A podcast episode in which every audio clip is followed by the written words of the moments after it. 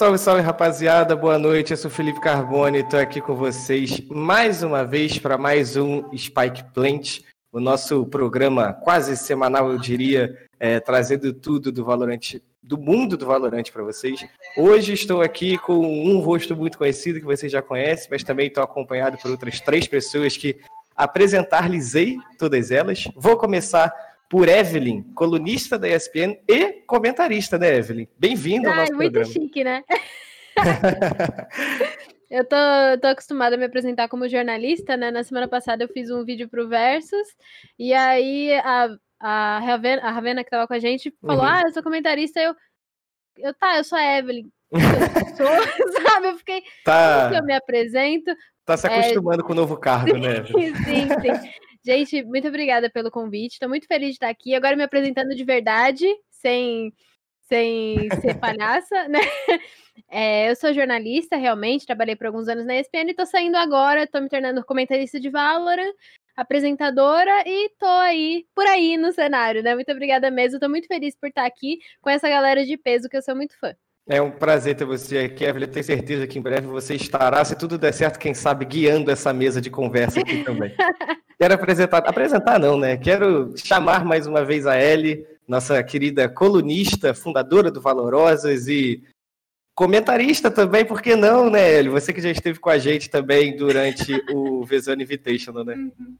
Olá, pessoal, sou a Ellie, né? Mais conhecida também como Elizinha. Tanto Ellie quanto Elizinha, sou Data Miner de Valorant. Sou colunista no Valorant Zone, inclusive leio minha coluna, hein? Vocês aí que estão no chat.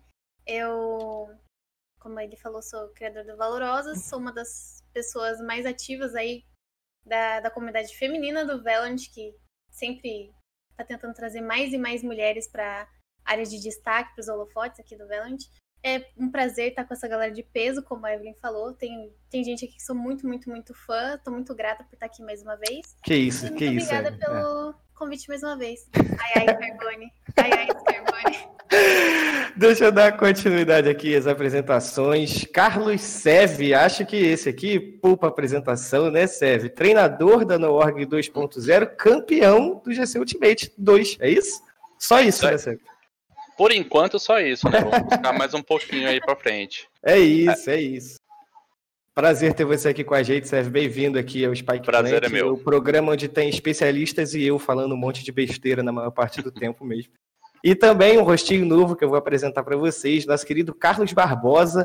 O Carlos é o nosso novo é, redator do grupo GC Mídia. É, tá aí, né, Carlos, um período de teste, eu diria, no Valorant Zone. Se tudo der certo, ficará com a gente e também estará com a gente num novo projeto do Grupo GC Media aqui em breve. Vocês ficarão sabendo. Carlos, bem-vindo, prazer ter você aqui com a gente. Muito obrigado, mano. Prazer estar aqui com você. Sempre acompanhei pelo lado de fora. Acompanhar aqui, fazer parte, participar de um programa que eu já acompanhava há muito tempo é muito bom. Ainda mais acompanhado de vocês que são feras no assunto do, de Valorant. E tô aqui, se eu não falar besteira, tá bom, e se eu falar, peço desculpa, e se tiver travando aí, minha internet é um pouco ruim, e é isso aí mesmo, vamos lá. Então vamos lá, ó, eu quero dizer que não sou eu que monto o roteiro do programa, então o produtor já começou colocando vocês aqui numa enrascada, e por que não começar com a L? Ah, é o seguinte, Ellie, vamos começar falando o seguinte, claro, vamos falar aqui de muito é, GC Ultimate, é, o campeonato que aconteceu é, esse fim de semana, se não me falha a memória. Eu, acho que eu estou bem situado ainda no espaço-tempo do mundo. Eli, a gente quer saber de você destaques positivos e negativos. Obrigatoriamente um negativo, está escrito aqui, negritado, sublinhado, grifado, para falar destaques positivos e negativos. Querem botar a gente na fogueira. Normal, né? Não, isso, aí, isso aí é o, é o nosso querido produtor que. É, Pumba! É o Pumba. É, então vamos lá, Eli, vamos lá. Começando por você, fale só pra gente. Só do Ultimate ou do competitivo como um todo? Por enquanto, vamos ficar só no GC Ultimate. Se você quiser estender o, okay. o assunto, por que não? Acho que um pontos positivos que a gente teve aí é revelação de novas equipes muito fortes que não estavam participando do, dos torneios com muita assiduidade, até mesmo por mais que a gente tenha passado aí por um mês bem intenso no cenário competitivo, com três grandes torneios com uma prize bem grande, incluindo o GC Ultimate, que é o campeonato oficial da Riot Games aqui no Brasil, da série Ignição.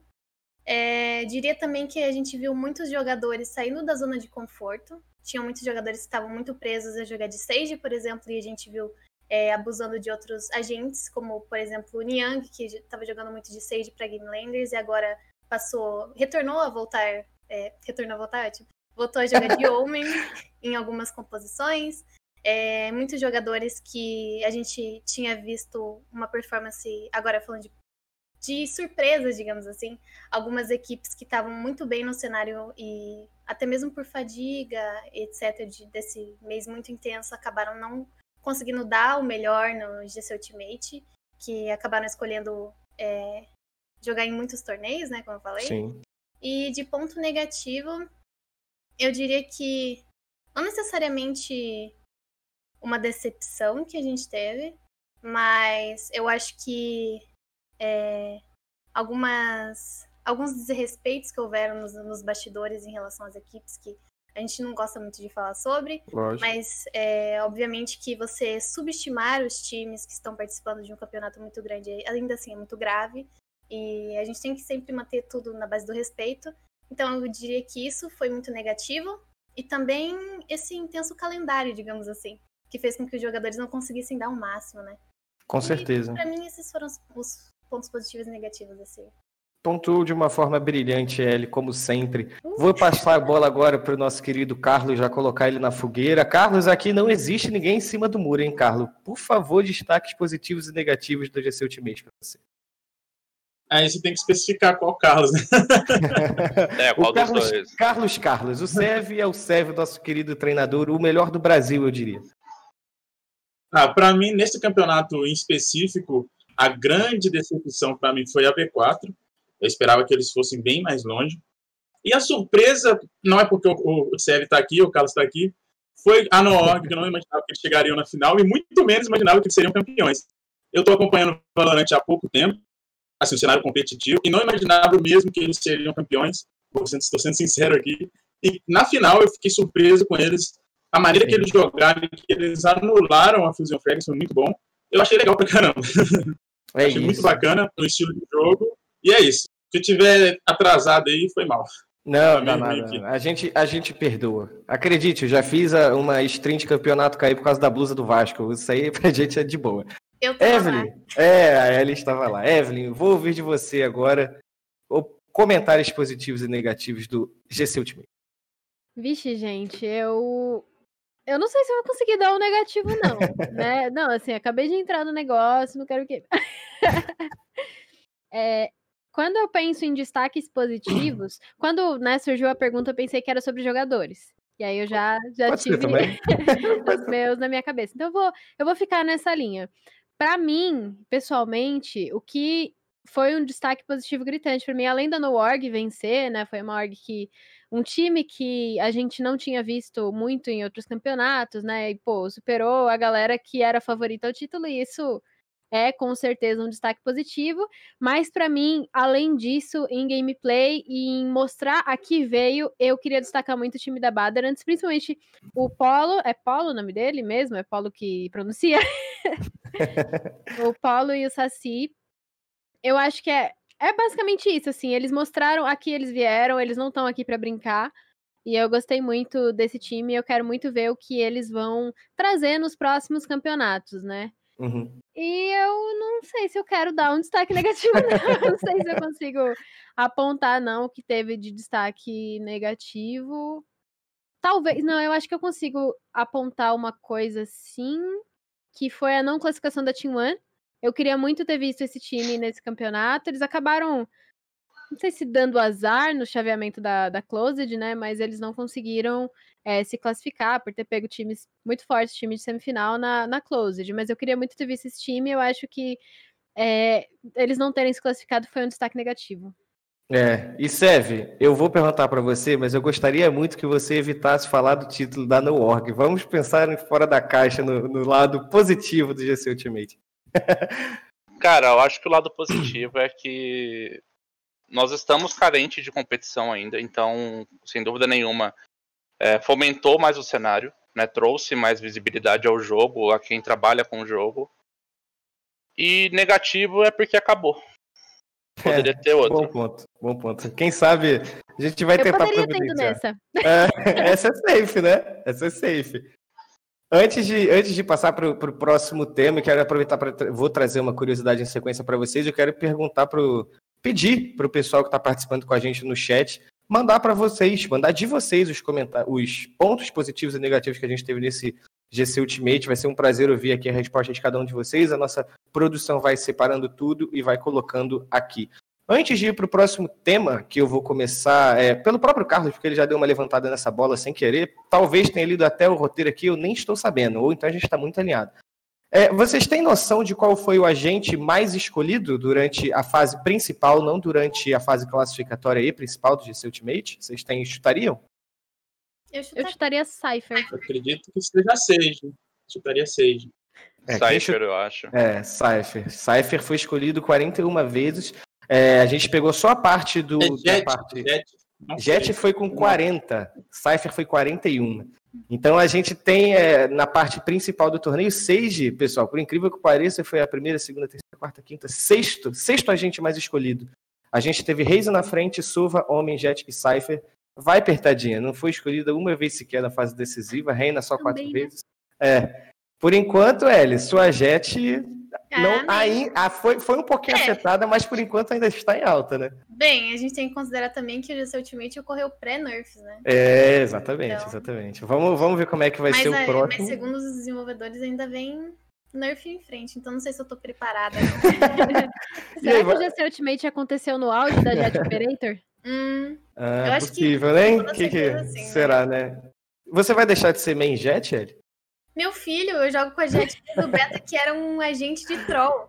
Você Ah, acha meu mesmo Deus. que eu vou abandonar meu bichinho agora? Vai, vai sair, vai voltar é pro nerf, você ainda no vai estar com buff, ela. na saúde na doença, entendeu? Então, Carlos, vamos lá. Vou passar para o próximo tema com você, porque a gente falou dos pontos positivos e negativos. Você citou a B4, né, como um dos pontos negativos para você. E essa é a pergunta que eu quero fazer. Você já disse a sua opinião, mas assim, é, não sei se todos acompanharam, mas a B4 sequer passou para o mata-mata. A gente, quando fez o programa é, pré-GC Ultimate, a gente colocou a B4 lá no alto como um dos times favoritos para avançar, até para brigar pelo título, mas a B4 sequer esteve no mata-mata. Carlos, o que, que aconteceu? Foi excesso de hype? Não foi? Os times vieram muito mais fortes do que até qualquer um poderia prever. Faça a sua análise desse, desse ponto é, negativo que você citou. O cenário do Valorant está muito no começo e colocar uma equipe ou algumas equipes como o 1 acaba inflando o ego de algumas equipes. Eu acho que a B4 entrou sim com o ego muito inflado no campeonato. Não só a B4, eu também percebi isso de algumas outras equipes como a Gamelanders. Estou aqui para falar mesmo. e eu acho que isso pode ter atrapalhado um pouco o desempenho dela no começo do campeonato. E quando eles perceberam, já era tarde demais e já estavam fora, entendeu? Sim, sim. Mas você, é, como que você enxerga? Porque assim, eles vieram de um título recente, né? Claro, ainda não era a B4 do Vezone Invitational 1, por exemplo. Mas o, o que, que você assistiu de diferente que você poderia dizer que fez a B4 não chegar lá? Ou o que, que os outros times fizeram a mais também? O time da B4 em específico, foi uma partida que eu cobri, eu vi que eles estavam um pouco perdidos depois que eles perderam a primeira partida. A primeira partida eles foram até razoavelmente bem. Dela em diante, ele, não sei se foi comunicação, se teve alguma briga lá dentro, não sei o que Uhum. aconteceu, que dela em diante eles estavam um pouco perdidos, não tinha tática, estava parecendo um, um jogo da ranqueada, assim, de alto nível, mas não tinha tática, não tinha um padrãozinho de jogo bacana, entendeu? Sim, sim. Deixa eu pegar a opinião do. Vou ser obrigado a dizer especialista aqui, né? Que é o Sérgio. Sérgio, o que, que você enxergou que a B4 não apresentou? O que, que você viu de diferente? A sua opinião como coach, sua opinião como profissional mesmo. Cara, eu acho, visivelmente, tá? é, Pode ter rolado alguma coisa. Inclusive, eu vi isso, eles acabaram comentando. E literalmente eles estavam jogando mesmo solto. Você via que eles não estavam jogando tanto pro time, eles estavam jogando mais solto, entendeu? Então isso pode ter influenciado porque você perde ali a team play. E quando você tá Uhum. jogando contra um time, você jogar solto muitas vezes não funciona, entendeu? Então acredito que pode ter rolado alguma coisa e acabou desanimando eles e infelizmente eles ficaram aí. Infelizmente pra mim, porque, né? Eles Sim. ficaram fora da, da semifinal. É, mas é legal falar também que é, eu gosto, eu tento olhar, eu, eu vou- sou um pouco advogado do diabo nessas horas, eu gosto, claro, apesar de tudo que você falou, quem sou eu para discordar? mas é legal você ver também como o nível dos times mudou a ponto de jogar solto não ser mais o suficiente para você conseguir Sim. avançar de fase e ganhar uma partida, né? Talvez se a gente voltasse alguns meses, talvez agosto, julho, a gente veria uma, uma B4, é, vamos dizer assim, conseguindo avançar mesmo jogando solto, né? A gente vê um amadurecimento, eu diria, do cenário competitivo no Brasil nesse momento, né? É, o cenário evoluiu muito, cara, e muito rápido. É, por exemplo, vou falar do meu time. É, nós tínhamos muita dificuldade de jogar contra times que vieram do CS, porque eu tenho três jogadores que vieram do Overwatch, então os caras não tinham noção do que acontece dentro do, do formato de jogo, entendeu? E a gente conseguiu se adaptar muito rápido. Com coisas simples, a gente conseguiu se adaptar e tanto que a gente conseguiu jogar contra times que vieram do CS e não foi, tipo, tanta dificuldade igual era antes. Sim, sim. E você, Evelyn, como é que você vê isso, esse amadurecimento, esse crescimento no nível, esse, esse, essa não passada de fase da B4? Liga um pouquinho ali o sinal de alerta da equipe de que, tipo assim, putz, temos que sentar a trabalhar, porque o que a gente estava fazendo antes já não é o suficiente agora, né? Ah, eu acho que sim, com certeza, mas eu vou argumentar, né, eu vou falar mais disso um, de um jeito geral mesmo. Eu acho que quando a gente olha hoje esse Ultimate 2, né, ele, ele por completo ele foi nivelado por cima, né? Então, Sim. eu não sei se foi necessariamente a B4 ter ido muito mal, sabe? Ter, pô, vacilado muito. Eles estavam em um grupo muito forte, em um campeonato muito forte, né? Então eles são, são um time muito bom. Chegaram lá porque são um time muito bom. Mas eles precisam acertar coisas para eles continuarem competitivos o suficiente para chegarem a um título. Eu acho que esse campeonato foi. Ó, é, statement forte. Foi o mais importante do Brasil até agora no sentido disso, assim. Os times que não quiserem se profissionalizar a partir do marco GC Ultimate 2, eles não vão para frente. Os times que eles não quiserem é, trabalhar a parte tática, investir numa comissão técnica e trabalhar esse tipo de coisa, né? Porque, Com como vocês disseram, não dá mais para jogar só com individual, não dá mais para você ir remando até o, até o Qualify fechado e conseguir a sua vaga e, sei lá, chegar numa semifinal só com um mix de amigos. Não dá mais para fazer isso no cenário de Valorant. Né? Eu Sim. acho que essa, essa foi a principal mensagem desse campeonato, foi uma coisa que eu gostei bastante. Não que a B4 seja isso, né? Um mix de amigos, claro que não. Mas eu acho que eles têm que consertar algumas coisinhas da parte tática realmente, vir com um pouquinho mais um pouquinho mais encaixados nesse sentido para que eles consigam bater nos times top tier, porque eles enfrentaram times muito fortes quando eles foram eliminados, né? Pô, eles tomaram ali duas lapadas da Game Landers e da No.org, né? Então eu acho, é, eu acho que foi isso. É o, é o famoso divisor de águas ali, né, Eve? Você sim, sim. separando é, o joio do trigo, ó, caraca, tá Você vai separando o joio do trigo, você vai pegando os times, como você mesmo disse, né? Os times que de fato estão preparados para o competitivo e os que não estão. Claro, como você reforçou bem, a B4 não se encaixa nesse ponto. Mas é legal para os times que estão por vir, os times que estão nascendo, já abrirem um pouquinho os olhos em relação a isso, né? Uhum. Times e organizações também, né? Exatamente, exatamente. E você, minha querida Ellie, como é que você enxerga, você que nasceu junto com o Valorant aqui no Brasil, praticamente, mas como é que você enxerga? Não, não falei zoando, não foi piada, mas como é que você... É real mesmo, cara. Como é que você enxerga? Eu acho que você, eu acho que todos nós aqui, a gente deve ficar muito feliz pelo amadurecimento do cenário, eu acho que é uma coisa que a gente está vendo, é uma, é uma coisa muito notória, muito palpável que a gente consegue ver em tão pouco tempo, né? E você, como é que você vê isso, Elia? É assim, o lado bom, assim, né, dessa não classificação da B4, porque o, a Eve falou, Carlos, o Seve, isso mostra realmente que o cenário está se desenvolvendo muito bem, né? Uma das coisas que foi falada pela Evelyn, que eu acho que é, é completamente verdade, é que essa não classificação mostra mesmo como você ficar numa zona de conforto não vai funcionar a partir desse momento. Também acredito que o GC Ultimate 2 foi um marco muito forte e agora puxando lá para lá para trás, lá para maio, eu acompanhava assim os mix que, que tinham desde o NA, né? A galera jogando junto, ainda mesmo sem times, etc. E eu conseguia ver muito potencial mesmo individual em uhum. muitos jogadores, inclusive da B4. E uma das, uma das principais táticas que eles estavam usando mesmo era jogar solto e eles estavam conseguindo muito frag, etc. E isso estava sendo suficiente até o momento. E também acredito que é, talvez eles tenham pecado nesse sentido de não vir com Por exemplo, um antitático que a gente viu que foi muito, muito forte nesse GC Ultimate, a Fusion Fraggers contra Game Landers com antitático. Muita gente que jogou contra Game Landers com antitático justamente por eles serem uma uma da, das equipes com mais holofotes, digamos assim, desde, desde a Copa Hakim, do GC Ultimate e agora da Horus, né, que eles acabaram de ganhar a Horus. E a Ivo, que está acontecendo nesse exato momento, uhum. que eles estão jogando, inclusive. E acredito que também uma das coisas que contou muito para decepção da B4 cair agora na, na GC Ultimate foi sim psicológico, porque querendo ou não, eles vieram de um intenso uma intensa temporada jogando uhum. muitos campeonatos, muitas MD3, muitas MD1s. E eles não jogaram só os campeonatos principais justamente para fazer o nome do time. E acredito que toda toda essa jornada que eles tiveram pré MD1, MD3 classificatórias e etc do GC Ultimate contaram muito para eles e foi muito exaustivo mesmo. Uhum. Fora que ah, não, era só isso mesmo que eu queria falar, deixa eu, antes de eu passar para outra pergunta que eu quero fazer, Sev, deixa eu saber de você, né? A gente, você falou da questão de jogar mais solto, é, não ser mais o suficiente para você bater de frente com os times. É, eu falei, eu trouxe uma curiosidade, né, dos agentes que foram mais escolhidos nessa fase principal do, do GC Ultimate. É, por exemplo, o Breach aparecendo com 11 escolhas. Antes a gente viu o Breach com zero ou com uma, é, apesar da Viper ainda estar tá lá embaixo.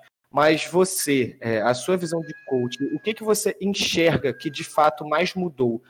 Foi o meta que está mudando de acordo com que a própria Riot está se ajeitando, né, junto com os agentes, buffs, nerfs, etc. Ou realmente os times estão entrando mais preparados, como a Evelyn falou, você tem que ter uma comissão, você tem que ter pessoas junto com a sua equipe. Qual está sendo o ponto-chave dessa mudança e dessa, desse amadurecimento do cenário no Brasil? É, até um tempo atrás, se você olhava um campeonato, por exemplo, é, os times copiavam muito o que acontece lá fora. Então, assim, é, se olhava o time tal, ele era cópia da, da Sentinels, por exemplo. Uhum. Hoje não. Hoje os caras estão entrando num servidor. Cara, vamos criar as nossas coisas, vamos jogar do nosso jeito. Então tá começando a criar um meta do Brasil. Legal. Tá. Então, com isso, quem não tá entrando no meta acaba ficando para trás. Sim, sim. Entendeu? Sim. Então eu acho que é isso que tá. A maior transformação que tem hoje é essa. A gente vai criando a cultura Brasil de jogar Valorante, né? Sim. Legal, legal. Deixa eu passar para a próxima pergunta já, para a gente seguir o nosso roteirozinho aqui. Evelyn, vou começar com você. É, vamos falar do desempenho da Game Landers, né? Não vou chamar de decepção, porque acho que não foi. A gente, alguns programas está questionando se a Game Landers é o melhor time de Valorante do Brasil. Pode até que tenha sido, mas agora não é mais. A NoOrg está aí para tomar conta. Como é que você enxerga essa participação da Game Landers? Eles entram no mesmo balaio da B4, dos times que se profissionalizaram, ou realmente é o estresse, o excesso de campeonato, ou seja lá o que for, um treinamento que não tem dado certo? Como é que você enxerga essa participação deles de cair na semifinal? Cara, eu não sei, mas eu vou bater na tecla que eu bati anteriormente, que é não necessariamente é demérito, e sim o fato do, do nível brasileiro estar tá nivelado por cima, né? É, eu gosto muito de acompanhar a Game Landers, gosto muito de acompanhar os jogos da Game Landers, gosto, e eles caíram na semifinal justamente contra a Fusion Fraggers, que eu também gosto muito de acompanhar eles, né? E esses dois times foram os que dominaram o cenário até agora, né? Quando a gente pensa em times com maior parte de títulos, com é, melhores colocações, são eles dois. E sempre dá jogão quando estão eles dois. E nas últimas disputas foi a Fusion Fraggers que ganhou realmente, né? E eu acho que não, eu não sei se teria um outro time para ganhar da Fusion Fraggers ali que não fosse no Org, né? Eu não sei. Eu acho que o, o top 3 é muito tranquilo para mim entre NoOrg, Fusion Fraggers e, e Game Landers. Então, é, eu acho que a, a, a, derrota deles nessa semifinal diz muito sobre o nível do cenário, diz que, que tá nivelado por cima, que nenhum time é imbatível, que, assim, tudo bem se você é o primeiro mix do Brasil, se você tá treinando desde o início, que você é muito bom. Que bom, parabéns. Você não é imbatível, e, e não porque você é ruim, mas sim porque todo mundo que tá aqui é muito bom. E sim. todo mundo tá disposto a ser cada vez melhor, né? Mas eu acho que é, uma coisa que eu queria adicionar também sobre até essa questão da, profissionaliza da profissionalização é que com isso, essa agenda muito, muito grande, né? Muito muito pesada de, de campeonatos vai exigir mais os jogadores, porque assim, nem todos os jogadores conseguem se dedicar integralmente ao Valorant. Uhum. E eu acho que boa parte dessa profissionalização também vai ter a ver com isso. Quais jogadores vão estar tá dispostos e vão poder, né? Porque não é, é é um privilégio você poder realmente largar tudo, entre aspas, para viver de esportes, para ter isso como a sua rotina. Quais jogadores vão poder se dedicar integralmente ao Valorant? E quem conseguir se, se dedicar integralmente ao Valorant vai sair na frente naturalmente. Com né? certeza. Né? Com certeza. E aí eu fico preocupada com os times que estão sendo bons agora e que talvez não vão conseguir no, no futuro, né? Sim. Não sei se, se a Game Mineiros vai ser um desse, não sei se Fusion Fraggers vai ser um desse. É uma coisa pra gente ir acompanhando no futuro, né? Com certeza. É, Seve, você acredita que, é, completando essa, essa fala da, da Evelyn, é, hoje é como se tivessem várias Game Landers do passado, né? Hoje em dia estão vários times já nivelados por cima, como a Evelyn falou, né? Sim, eu, eu, até, eu até brinco, né, Paulo, que para mim hoje o ranking, por exemplo, nacional, ele não é na, na vertical, ele é no horizontal. Você pega ali cinco, seis times e coloca um do lado do outro, ali qualquer um pode ganhar. Entendeu? Então, a minha opinião é essa. Não existe, ah, nossa, a Noorg ganhou um campeonato, é o melhor time do Brasil? Não. Naquele campeonato foi o melhor time. Amanhã pode chegar uma outra Noorg e ganhar da gente. É. Isso foi uma das coisas. Perdão. Pode, não, só, só, Isso só. Foi vai. uma das coisas levantadas pelo tio ontem, antes de ontem, quando a gente conversou depois do, do, do título deles, né? Que ele tava falando, inclusive, comigo sobre os Nerfs no Operator.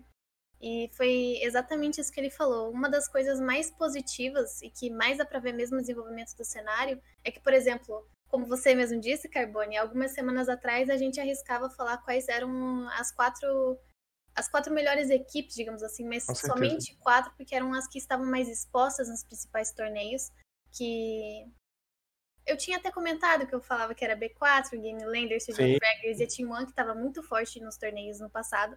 Mas a gente vê que se não depender da sinergia, quer dizer, que, se, que depende muito da sinergia, de trabalho em grupo, de estudar muito o jogo, de também estudar muito as equipes adversárias, porque Com a gente certeza. viu que só estudar o jogo não é mais suficiente. E eu concordo completamente com o que o Sevan falou em relação ao a ser tipo a tier list ser horizontal e muitas equipes no mesmo nível e que realmente ganhar o GC Ultimate não necessariamente significa que você é o melhor time. É, significa assim que você teve a melhor performance naquele campeonato, até porque tem muita, muita, muita gente boa jogando aquele campeonato, como a Eve falou, nivelou por cima o negócio. Então também não é fácil, né? Com você certeza. comete um mínimo erro e você é muito punido pelo seu erro. Então... É, eu acho que é uma. É o, eu acho que foi o Taco, uma entrevista que a gente fez com ele, que ele falou sobre isso, que a diferença, às vezes, de você jogar no alto nível é exatamente esse.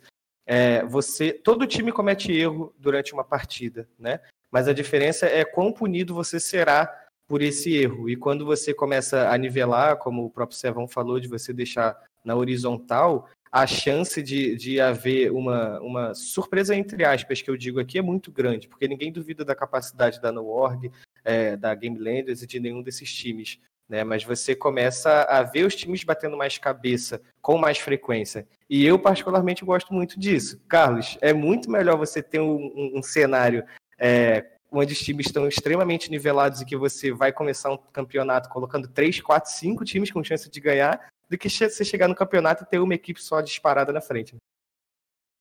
Cara, é, eu acho que o com certeza eu concordo com o que você falou, mas eu acho que o FPS, não só o Valorant, ele tem uma linha de evolução meio que parecida. Eu, eu vou fazer uma comparação agora com o 1.6.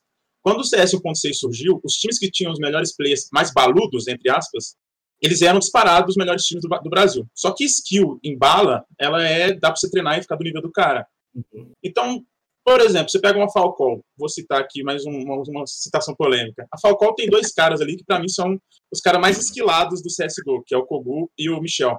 Só que não tem tática. Tem, chega um nível que a bala por bala dos times ficam igualadas. Né? A gente está passando nessa fase de transição.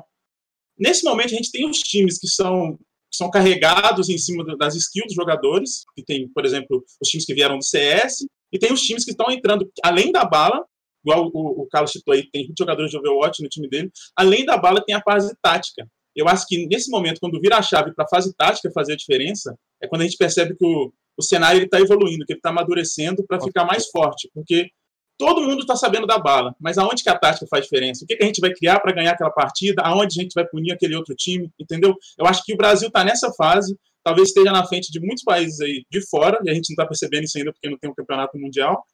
E é, eu acho que esse é o caminho. Se a gente continuar nesse caminho de, de olhar mais para o lado tático e técnico do, do Valorant, a gente vai longe. É isso. Evelyn, você queria... acha. Opa! Ah, eu queria abrir um parêntese sobre isso ainda, tá? Aí você me pergunta. Não, pode, pode ir. É, sobre isso que a gente estava conversando e sobre a fala do Taco de que todo mundo tem bala, mas se você erra, você é muito punido em alto nível. Isso também tem muito a ver com o que a gente estava falando sobre estudo, né? Sobre estudar o time adversário. Quando você estuda muito o time adversário, você também aprende. Ah, ok. você também aprende é no que o time adversário tem mais facilidade de punir. E aí você acaba melhorando em cima disso. Com né? certeza. Eu gosto muito desse ponto que a gente está chegando no cenário de que o pessoal vai ter, vai precisar muito estudar ah, extensivamente os seus adversários para entender como eles jogam e para melhorar é, o seu jogo, e aí o cenário melhora como um todo. Tô muito hypada para esse momento do cenário. Você, gente, muito. você roubou a minha pergunta, na verdade, com sua, seu parênteses, mas eu vou mandar mais um. É, eu quero saber de você se esse, esse ponto que o Carlos tocou é muito interessante. Você acha que o Brasil está acima de muitos países e regiões e ainda não percebeu?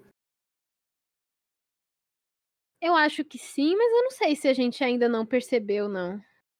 Eu. Quando teve a, o anúncio do. Como é que é o nome do campeonato da Riot? O First First, Strike. First First Strike. Strike. é, First Strike. Eles já colocaram a gente como região Major. né? A gente já é uma região Major de Valorant segundo a Riot. Então, assim, se eles estão falando, a gente. Se a patroa falou. É, eu acho sim que a gente tá em um nível muito bom é, mundialmente de Valorant, mas eu não sei se o pessoal tá se colocando em uma posição abaixo, não. Eu colocaria a gente, assim, diretamente do lado do, de, de Europa e, e América do Norte nesse momento. Eu, não- eu não sei se, assim, realmente horizontalmente, mas talvez um, um degrau abaixo, porque os jogos, o jogo chegou antes lá. Lógico. O jogo certeza. chegou antes lá, os campeonatos chegaram antes lá, teve muito mais campeonato lá, né? Então eles têm essa. essa tem por que estar nessa vantagem, mas eu não acho que a gente tá muito atrás, não. Eu tô muito ansiosa para haver um campeonato internacional pra gente ver isso na prática, né? Desculpa, Eli, te cortei. Ah, tudo bem, eu que te cortei. Eu acho que a gente tá levemente abaixo, mas puramente por experiência, porque a gente viu a quantidade de Ignition Series que, tive- que teve no NA e na Europa. Então, com toda certeza, por torneios oficiais, eles têm muito mais experiência do que a gente, eles têm muito mais estrutura do que a gente, e com toda certeza isso conta. E a gente tem que lembrar que a maior parte dos times que a gente tem no NA e na Europa, eles têm uma organização por trás, eles têm psicólogos por trás, principalmente. Eles têm toda uma estrutura gigantesca para que os jogadores consigam dar o melhor deles Uhum. e toda uma equipe de analistas, coaches e etc. E então, com toda certeza, isso faz muito, muita diferença nessa tier list aí, colocando o Brasil um pouquinho abaixo só. Mas eu acredito que com o que a gente tá, com o que a gente tem no momento, a gente tá operando um milagre, entendeu? se a gente tivesse essa estrutura que o NA e a Europa tem, cara, se a gente já tá bem, muito bem agora, imagina se a gente tivesse essa estrutura toda. Sério. Mas vai ter, viu? É, então. Pra você, Ai, tomara. você, do lado dos meninos, vocês treinando, vocês jogando, como é que você, vocês é, anseiam por esse encontro? Vocês conversam sobre isso? Vocês veem muito é, é, é, partidas, jogos VOD das equipes lá de fora? Como é que isso é tratado entre vocês como time? Cara, eu acho que qualquer jogador, tipo, ele sonha. né, Eu acho que eu, eu acho um erro do brasileiro. Nossa, meu sonho é sair pra jogar. Não, cara. Primeiro domina teu cenário aqui. Seja o melhor dentro da tua casa, depois você vai, vai na casa do vizinho. Uhum. Entendeu? Mas lógico, a gente quer muito ir pra fora, a gente quer muito poder disputar com, com outros times, entendeu? É, em questão de, por exemplo, de estrutura. Eu sou uma pessoa, eu sou muito chato, cara. Então, eu, eu já tô conversando já para conseguir um analista, é, já quero psicólogo. Se eu Legal. puder colocar, sei lá, pai de santo, eu vou colocar até um pai de santo para para atuar junto com o time, porque eu, eu acredito que tudo que eu puder trazer de positivo ao time vai me render frutos. Então, eu quero muito poder, eu tenho, eu tenho total apoio da, da empresa que eu trabalho hoje para poder montar uma estrutura muito boa. É isso, é isso. Eu vou continuar com você, Sérgio, porque a próxima, o próximo ponto é sobre nada mais, nada menos que a no org. Então, é... cara, eu é, acabou que eu nem te parabenizei no começo do programa pelo título. A gente eu parabenizei em off, mas ó, com falta de educação a minha. Cara, parabéns pelo título. É, eu quero saber para você, né? É um projeto, é, digamos assim, novo, 2.0, né? Já não é o primeiro. Mas como que você viu esse desenvolvimento tão rápido do time a ponto de ganhar o, o maior e mais expressivo campeonato de Valorant dentro do Brasil hoje? O que que vocês fizeram? Porque, assim, eu digo sem vergonha nenhuma. Semana passada a gente estava aqui, a gente colocava no org como um dos times underdogs, né? E acredito que isso ajude bastante é, vocês também. Mas como é que vocês trabalharam para chegar onde vocês chegaram? É claro que não precisa falar sua rotina de treinamento inteira, assim, mas como foi o trabalho, conversa com o jogador para vocês chegarem no campeonato desse nível e falar, pô, a gente é capaz de ganhar essa parada? Assim, eu não tenho nem, nem medo de expor qual é a nossa rotina, porque eu quero mesmo que tenha um, um cenário competitivo. E se deu certo com o meu time, se der certo com outros times, cara, eu vou ficar muito feliz. É, mas eu vou colocar aí a culpa em cima das costas do Muris, cara. É, ele é um cara, ele é o capitão do time, ele é responsável hoje pela parte tática do time. É, e a capacidade que ele tem de se adaptar à meta, de se adaptar é, ao que é bom em cada mapa, é impressionante. Eu nunca trabalhei com uma pessoa que tivesse essa facilidade, tipo, que tivesse esse, esse envolvimento com o time. Então uhum. eu coloco muito nas costas dele isso. Dos outros quatro, cara, a vontade de vencer, a vontade de fazer diferente. Eu conheci ali só o Matheus e o Conan. E até a gente estava brincando outro dia que quando o Conan ele começou a jogar, ele jogava num PC com 60 FPS no Valorant. E ele falou para mim, ele comprou um PC novo, né, quando a gente entrou para a empresa. Uhum. Ele comprou um PC novo e ele falou, cara, eu vou ser o melhor desse jogo. E ele provou, ele provou que ele consegue ser o melhor. Então, os meus players, uma coisa que eu falo sempre, é, muitos times perdem, coloca, ele, ele, perde e coloca no Twitter, né? Vamos rever os erros e voltar mais fortes. Meu time realmente ele, ele revê os erros e volta mais forte. A gente, ao invés de só falar, a gente trabalha muito para alcançar o que a gente quer.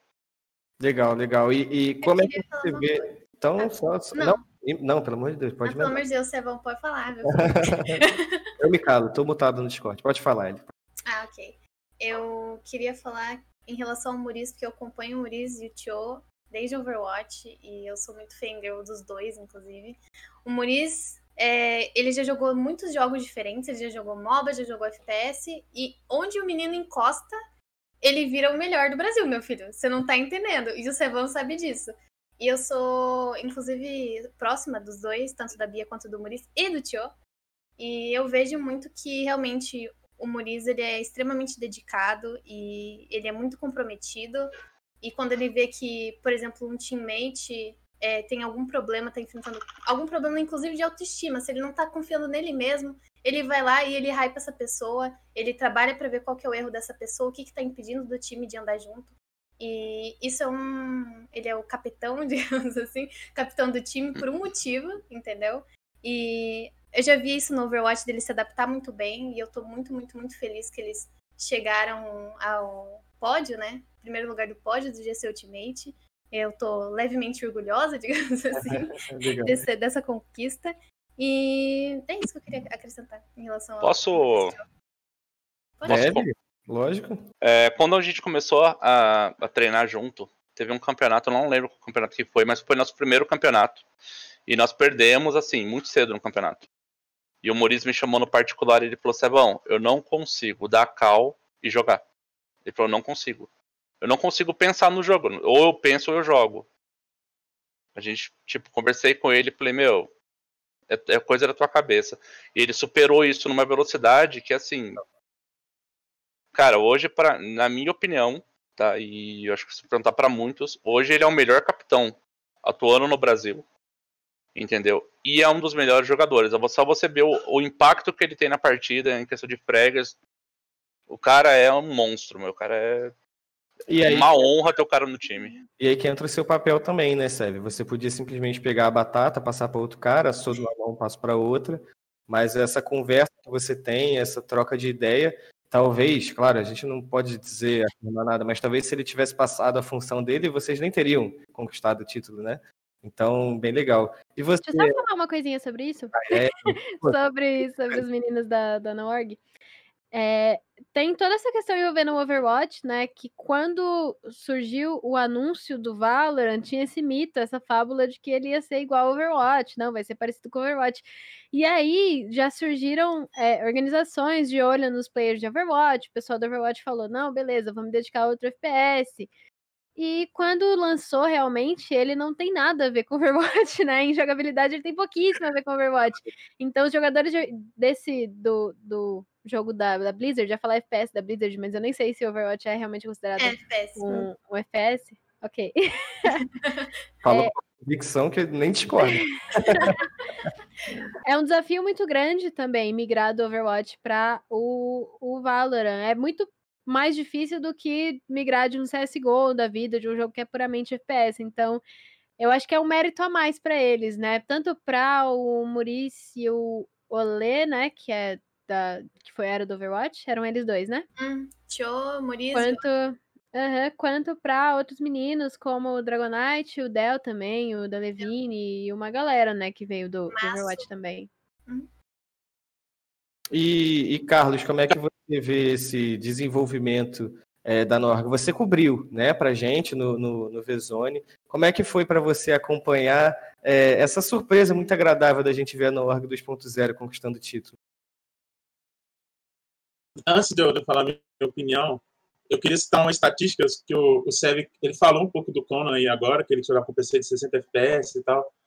Então, eu, eu como eu, eu, fiquei responsável para prestar atenção nos MVPs do, do, campeonato, eu prestei muita atenção no, Can, no Conan, e eu peguei um dado aqui da Wikipedia, ele teve um 148 de dano por round, que é tipo altíssimo, praticamente uma kill por, por, por, por round, e ele foi o jogador do campeonato inteiro que teve mais assistência, foram 79 assistências no campeonato, e 178 kills, ou seja, ele pode não ter sido um, um destaque assim espetacular de todo mundo colocar ele como o melhor jogador, mas taticamente eu acho que ele foi o jogador mais que fez mais impacto na equipe da Noorg.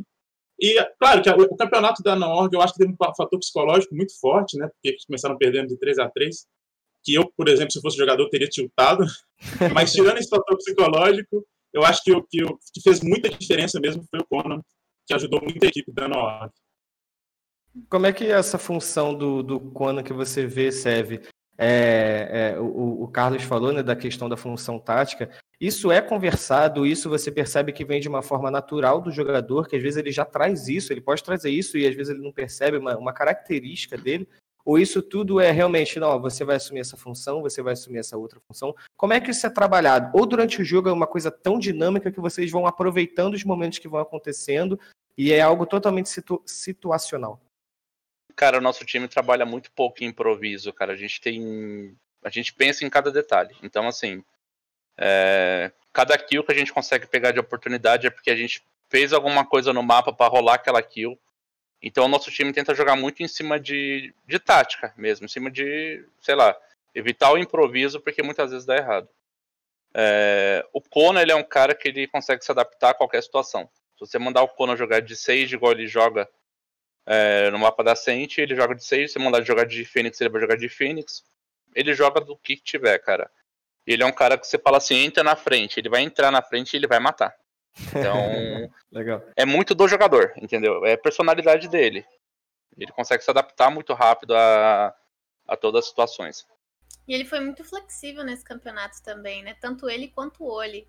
Jogaram com muitos agentes em funções, em funções ótimo, em funções diferentes, eles performaram muito bem, independente Sim. da gente que eles estavam jogando. Isso, com certeza. Com certeza mostrou uma maleabilidade, digamos assim. é, são os coringas do time, né? São dois uhum. coringas. A versatilidade. Isso, exatamente. Tô, tô, cercado de gente inteligente, meu Deus, não sei nem o que, eu tô fazendo aqui. Evelyn, deixa eu perguntar para você. A gente coloca aí agora no org, claro, como um time extremamente cotado para ir bem nos, nos próximos campeonatos. É, como que você tem a, a possibilidade de virar para o Sérgio e falar assim, Sérgio, vão olhar muitos vídeos do seu time agora, cara. Como que você vai fazer para lidar com isso, né, Evelyn? Você, como comentarista, como é que você faz essa análise de um time que alcançou o topo nesse momento, né? Como é que o time sabe lidar com essa situação? Como assim? Eu não, não sei se eu entendi essa pergunta. Como que um time, por exemplo, a gente pegou a Game Landers há pouco tempo que estava no topo, era um time muito visado, né? Como que você, como comentarista, como, se você pudesse falar com o Sérgio alguma coisa, alguma dica, como que o time lida com esse, esse poder, digamos assim, de estar no topo do Brasil e de ser um time muito visado agora? Ah, assim, ossos do ofício, né? Quando você tá no topo, é aquela coisa, chegar no topo não é fácil, mas não é impossível. O problema é continuar no topo, né? E assim, é, você estando lá, você vai com certeza é, ser muito visado, você vai ter todo o cenário olhando para você ali, com a, com a mira virada para você, né? Apontado para você, vai ter um alvo na sua testa. Mas eu acredito que quando um time tem uma comissão técnica competente, quando tem uma estrutura competente para é, ultrapassar os seus adversários em estudo, em poder de inteligência por trás do, do, do Rift. Ai, meu Deus, minhas manias de LOL. Por trás ali do, do jogo. Isso acaba não sendo uma coisa tão decisiva, eu acho, porque assim, tudo bem, todo mundo vai conseguir te estudar e ver suas táticas e ver por que você ganhou, mas você também vai poder fazer isso com os outros, você também vai poder fazer isso em campeonatos ao redor do mundo, você também vai poder fazer isso com os patches novos que surgirem, você também sabe seus erros, você também sabe é, trabalhar em cima deles, então faz parte, eu não sei se é um demérito, né, isso, eh, faz parte e, e eu tenho certeza que a NoOrg vai lidar da melhor forma. Quer dizer, eu não tenho certeza, mas espero. Serve, a NoOrg vai lidar da melhor forma?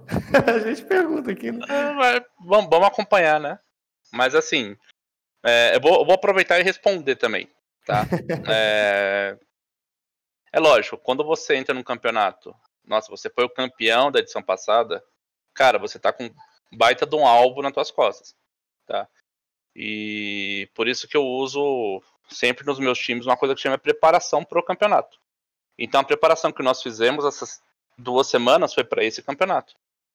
É, campeonato da semana que vem é outra preparação, é outra uhum. coisa, entendeu? Então, assim, eu não foco tanto nos outros times, porque quando você acaba focando muito no, adversário, você acaba perdendo o, o teu jogo, entendeu? Então, a gente, nós focamos no nosso time e arrumar o nosso time, arrumar, arruma a nossa casa. E depois, cara, lógico, a gente vai dar uma olhada no que, o jeito que o cara joga, vai. Mas, assim, não, não me preocupa tanto, não. Me preocupo mais em analisar o meu time, em, em poder ajudar o meu time do que eu, que eu ver como os caras estão jogando ou como eles imaginam que nós vamos jogar.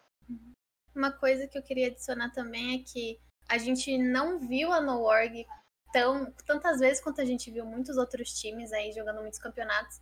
Então, acredito que também uma das coisas que colaborou muito para vocês, por mais que vocês tenham jogado screens contra os outros times, foi também a falta de exposição de material para os outros times, digamos assim, também conseguirem estudar o que, que vocês estavam fazendo no momento. E com toda certeza, é, acredito que, por mais que tenha material agora disponível, né, por causa do GC Ultimate, a gente está passando por uma transformação muito grande no Valorant, por balanceamentos muito severos. Então, o mesmo Valorant, a mesma tática que estava funcionando no GC Ultimate, a gente pode não ver funcionando hoje, até mesmo depois uhum. do patch que aconteceu ontem.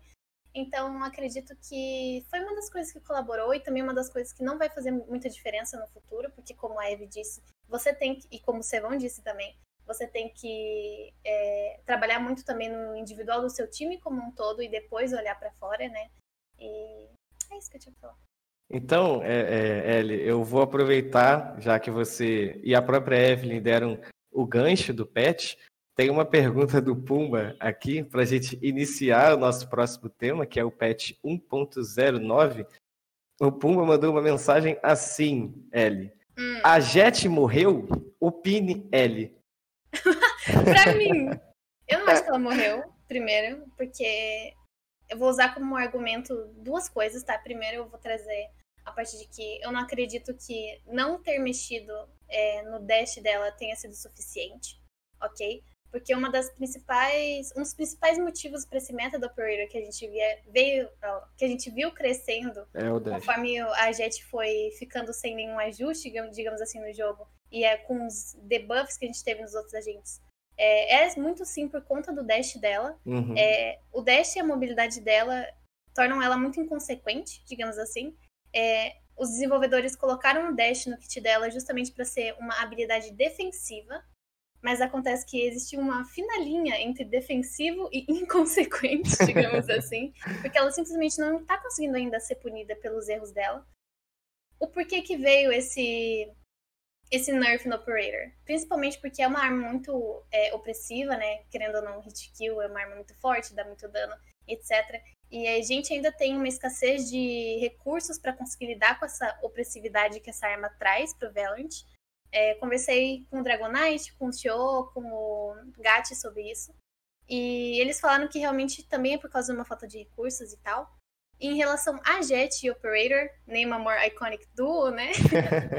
é justamente por uma arma ser tão letal e ela conseguir é, se safar muito fácil de cometer um erro, digamos assim. A Jet, tipo, a Operator já tem a, a vantagem de você conseguir dar repique muito fácil num pixel, justamente por ser muito ofensivo. Se você tá contra uma Vandal, tiro, tiro no peito, a pessoa morreu e a pessoa uhum, tem que dar um tiro uhum. na sua cabeça para conseguir te abater. E a Jet erra, dá o dash, dá o repique. Acontece a mesma coisa que é, acontece com muito mais, é, digamos assim, muito mais rapidez, muito mais inconsequência do que acontece com outros é, agentes.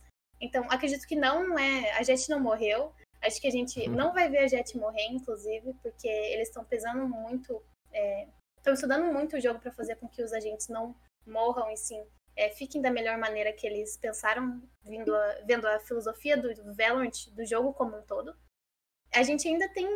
A gente deve esperar ainda assim muitos balanceamentos na Jet. Eles estão querendo assim mexer no dash dela, estão querendo mexer é, no, nas animações do, da Bruma dela, que é o jumpzinho dela. Então, não. Jet não morreu e ela não vai morrer. Talvez a pick rate é, caia, obviamente, né? Porque a gente está vendo grandes mudanças nos duelistas em si. E talvez nos preparando para a próxima gente. Digamos assim. Quem sabe? Mas é isso. É, é, eu vou, vou passar a bola para Evelyn também, porque a, a, eu acho que a Ellie estava aqui quando a gente falou que a própria Riot tinha falado que não mexeria no Operator. E depois, um tempo depois, ela voltou falando que mudaria o Operator e de fato mudou. É, você vê isso, Evelyn, como um grande feedback da comunidade ou realmente a Riot ainda está se encontrando ali no que, que é forte demais e no que, que, digamos assim, como ele disse, o que, que é inconsequente e o que, que é uma coisa do Cara, eu não sei se a Operator é muito OP. Se a Operator é, era, era, né? Porque agora né, já foi nerfada. Eu não sei se ela era realmente tão OP assim. Eu não sei se ela era uma coisa impossível de ser counterada. Mas na mão da Jet ela era. então, Bom ponto. É, eu tenho experiência do League of Legends, né? Eu sou da comunidade há muitos anos. Sim, sim. Eu comecei no FPS, mas aí eu encontrei LoL e grande parte minha, do meu tempo nos esportes foi com o League of Legends. E sempre acontecia isso, de assim, um item ou um, um, campeão tá muito nerfado, muito fraco, muito fraco. E aí surgia um patch e, sei lá, é, bufavam uma habilidade de um campeão que não tinha nada a ver com aquilo.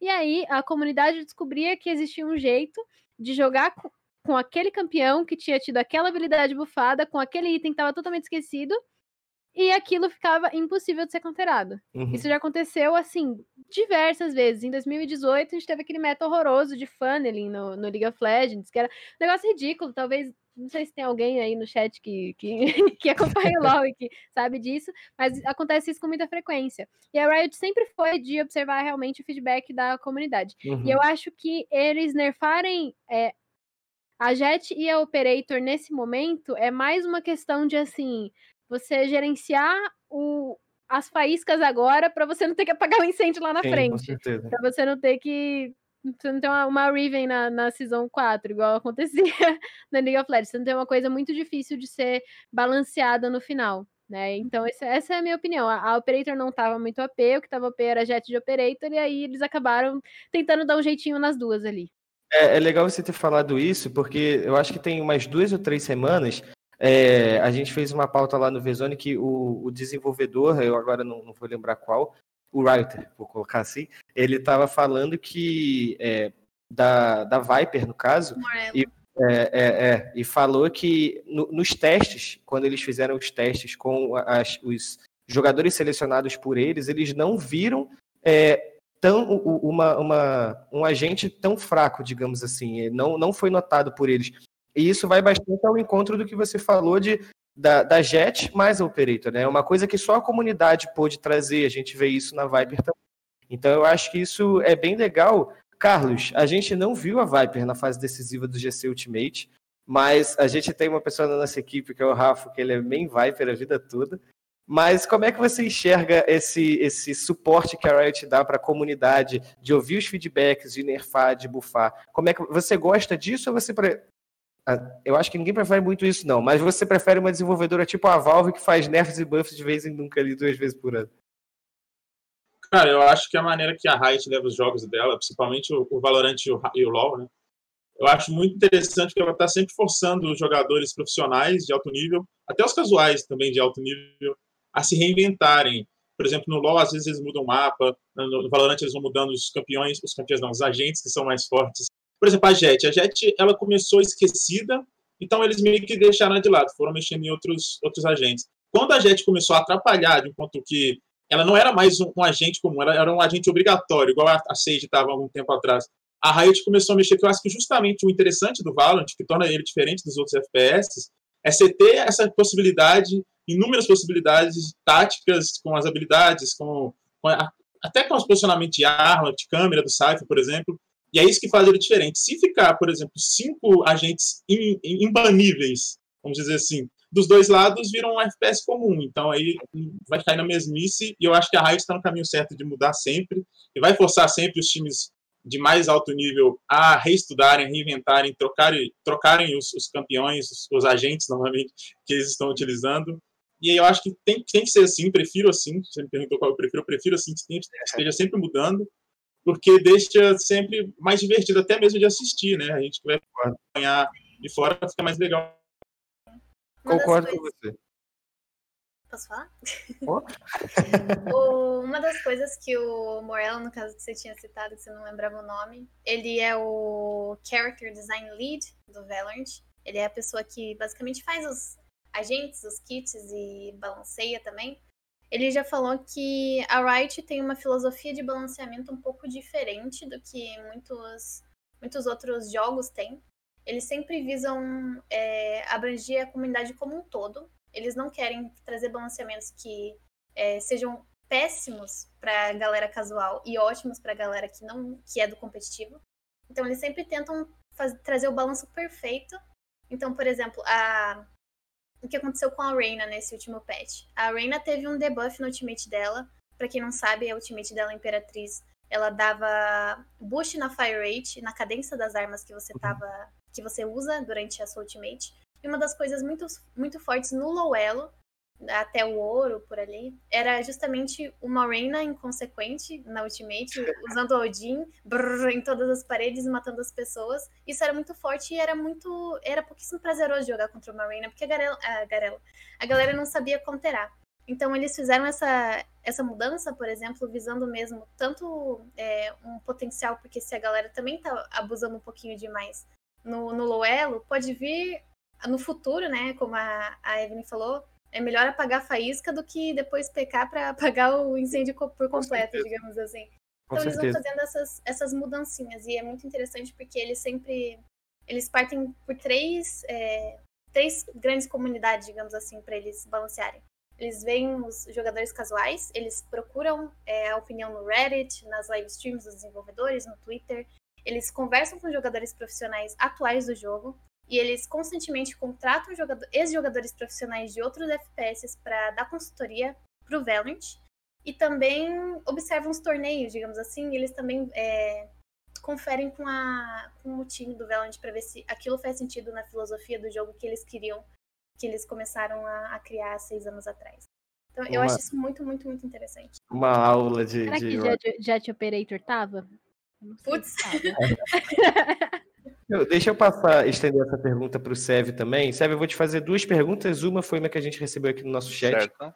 é, do Coach Crazy Joker. Ele perguntou, na verdade, ele afirmou, quero saber se você concorda com ele, de que a Viper precisa receber mais Ubi Smoke para conseguir picar ela.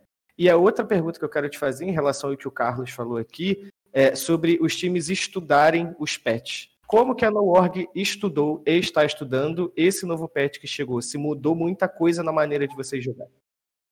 É, sobre a Viper, cara, concordo muito. É, eu acho que ela ficaria mais atrativa para jogar com ela. E em relação aos patches, normalmente os jogadores, cara, eles veem o patch e, tipo, eles saem testando o agente para ver se tá encaixando ainda. Ontem mesmo o Maurício pegou a Jet, que ele que normalmente joga com a Jet, ele pegou a Jet, foi testar e tá jogável, tá jogável, mas deu uma lógico que deu uma mexida um pouquinho, mas tá jogável ainda.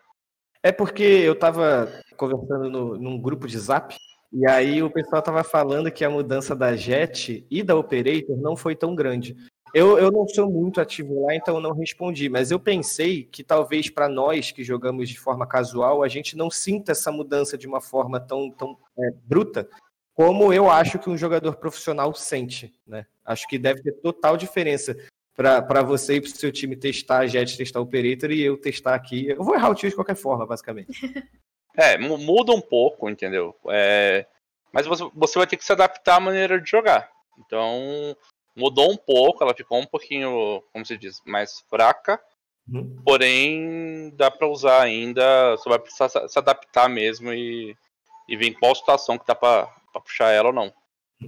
Eu acho que, tipo, eu, como meu lugar de fala aqui como monojet, e que joga de Operator e 12, né? Que foram as duas, duas categorias aí mais afetadas dos dois uhum. patches. Cara, eu joguei ontem e tá muito triste essa lentidão para você equipar o Operator. Eu acho que é uma das coisas que mais vai fazer diferença, justamente que veio para abusar também dessa parada do dash da Jet, porque uhum. acredito eu que eles não queriam mexer no dash da Jet. Voltando pra Jet agora, meu Deus. é porque a habilidade de a signature ability, eu não lembro como que é em português, desculpa, mas é a habilidade específica da Jet. Eu acho que eles não queriam mexer nisso, eles acabaram pesando um pouco demais para todos os agentes. Então, acho que o feeling, até mesmo para os jogadores casuais que jogam assiduamente de Jet Operator ou só de Operator, acho que o jogo ficou muito mais lento e muito mais de, de marcar pixel, digamos assim. Uhum. Evelyn, Carlos, vocês gostaram do patch? Vocês não gostaram? Vocês acham que vieram mudanças consideráveis que poderá afetar o competitivo daqui para frente? É, eu queria falar um pouquinho sobre a Operator especificamente. Lógico. É, eu acredito que agora, com esse nerf, a Operator ela fica, fica menos roubada, lógico, mas é muito mais sobre você precisar de um posicionamento específico para você fazer a Operator ser efetiva em um jogo. Você precisa de um posicionamento específico, de um cover específico, você precisa de mais é, auxílio do seu time, você precisa que as smokes estejam no lugar certo, que as paredes estejam no lugar certo, se houver isso na sua composição, claro. Uhum. Mas você precisa de um setup específico para que essa arma dê certo. Ela não foi tirada do jogo, né? Ela não morreu. ela continua muito forte, mas precisa dessas coisas específicas. Não é mais aquela coisa de você pegar uma operator só porque você tá com dinheiro sobrando e não quer pegar, sei lá, uma Phantom, né? Não é isso, você precisa jogar de um jeito específico. Tá caro, tá caro, tá sempre é, caro, tá o preço do arroz, cara, tá doido, Deus. Tá muito caro. E para você, Carlos, como é que você enxerga esse, esse patch? Seu ponto de destaque qualquer, não precisa ser, lógico, falar só sobre o Operator e a Jet, a gente só tá trazendo o que mais chamou a atenção. Cara, eu sou um cara que joguei muito FPS, assim, eu gosto, gosto bastante, é o estilo de jogo que eu mais gosto.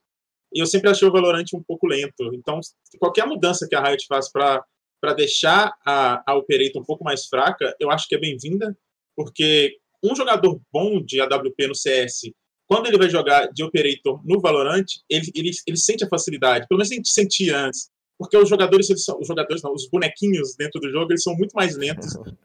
o move speed é muito menor. E acertar de, de operator é muito fácil. Era, né, até então. E com a Jet tornou um pouquinho mais difícil, mas vamos ver agora porque como que os times vão reagir para ver qual vai ser a reação. Para mim, como jogador casual, eu acho que, que é bom, é positivo, porque vai tornar mais competitivo contra quem não é tão bom de operator. Mas para a galera que jogava bem de operator por causa da lentidão dos jogadores, vai sofrer um pouquinho. É isso, é isso. Eu vou, eu vou ser obrigado a partir já para o encerramento. É, antes de mais nada, agradecer a presença Ai, por favor, de. Não, eu quero pedir muito uma coisa. Claro, antes, só peça. Por favor, Sevon, comenta sobre a Pereira. Eu quero muito escutar você falando.